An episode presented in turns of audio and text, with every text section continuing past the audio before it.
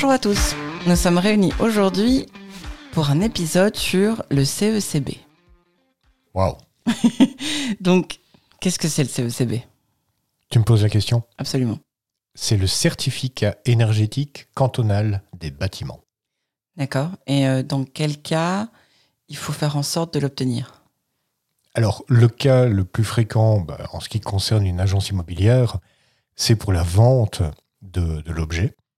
Donc, euh, que ce soit un appartement en PPE ou que ce soit une villa, pour arriver chez le notaire, en tout cas, le dernier moment pour pouvoir apporter ce certificat, c'est chez le notaire. Et euh, qu'est-ce que tu m'as posé comme question?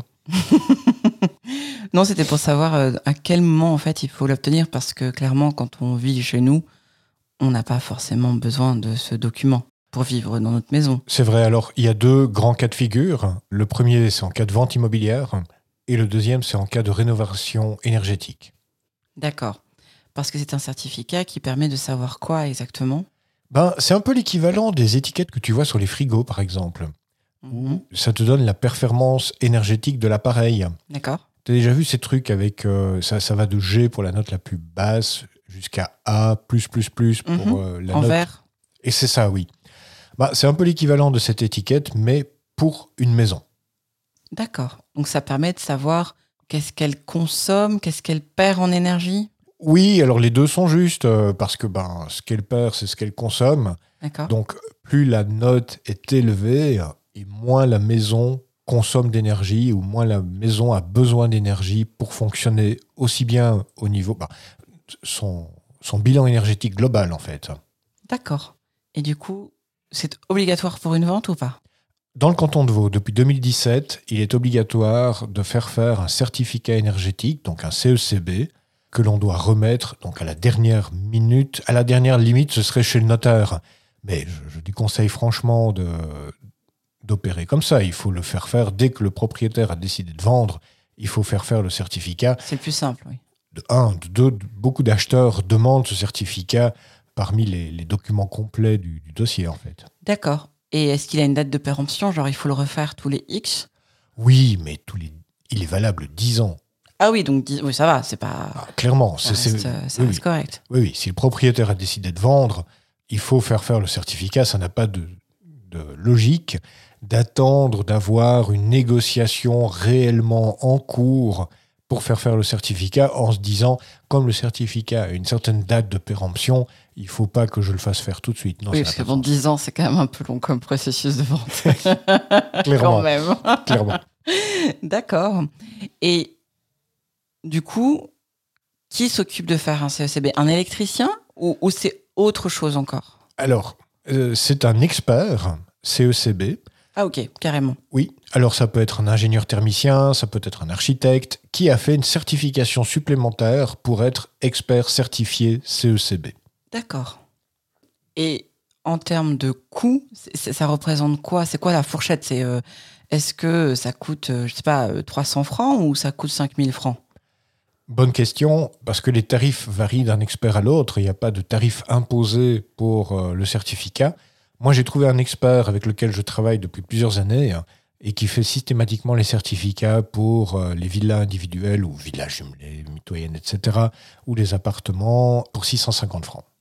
D'accord, donc on pourrait dire que 650 francs, ça reste euh, un prix correct. Et par contre, si on commence à te demander, euh, je sais pas, euh, 3000 francs pour ça, on peut trouver moins cher. Absolument. Alors, il faut quand même voir qu'il y a deux types de CECB. Le CECB normal, je vais dire, et puis le CECB+.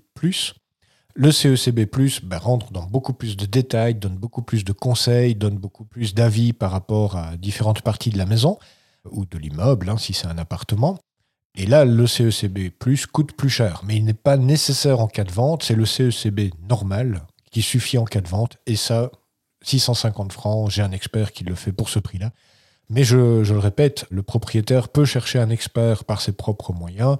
Moi, les 650 francs, c'est un peu le moins cher que j'ai trouvé sur le marché et euh, à performance tout à fait équivalente parce que un CECB, c'est un CECB, c'est un document standard.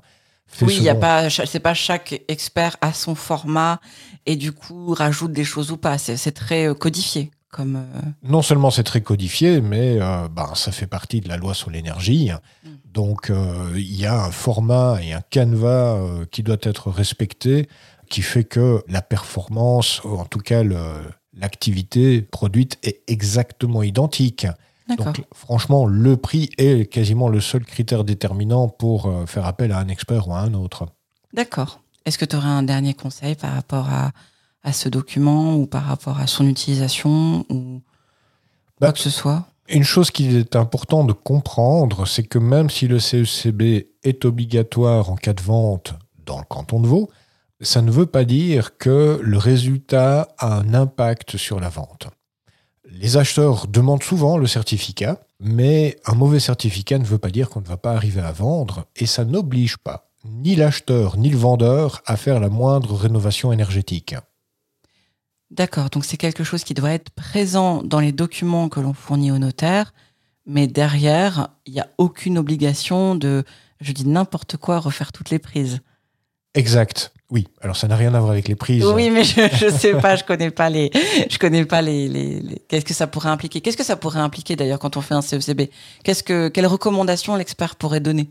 Alors, l'expert, il donne systématiquement euh, toute une série de recommandations pour amener la maison ou l'appartement dans l'état énergétique dans lequel il se trouve et de tendre vers l'état énergétique idéal. Mais donne-moi un exemple. Qu'est-ce que ça serait euh, une, une amélioration à faire? Oh, nous vous conseillons de mettre des panneaux solaires photovoltaïques et des panneaux solaires euh, thermiques et d'utiliser une pompe à chaleur. Ah ouais, donc euh, c'est le grand, euh, le grand chambellan. Enfin, c'est le grand. c'est pas des petites recommandations, quoi. C'est des trucs Tout à fait. costauds. Tout à fait. Et à part si l'immeuble vient d'être construit, la maison ou l'appartement viennent d'être construits, l'expert va toujours trouver des recommandations à suggérer. Mais ce ne sont que des suggestions. Je vais te dire, même un nouvel immeuble, mais qui serait équipé d'une chaudière à gaz, l'expert va suggérer de retirer la chaudière à gaz dès que possible et de la remplacer par une pompe à chaleur géothermie avec des panneaux solaires photovoltaïques et thermiques, d'augmenter l'isolation périphérique, de mettre du triple vitrage et ce genre de choses. D'accord.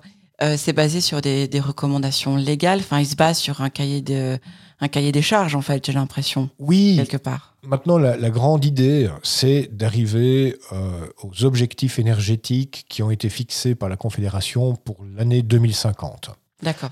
Et ce certificat énergétique fait un petit peu partie de la sensibilisation aux problèmes énergétiques, parce qu'en vérité, le parc immobilier suisse consomme beaucoup d'énergie, essentiellement pour le chauffage domestique et l'eau chaude sanitaire, et il est possible de réaliser de grandes économies d'énergie par rapport à ces dépenses-là spécifiquement. D'accord. Et donc ce certificat permet de sensibiliser les gens sur quelles sont les améliorations possibles.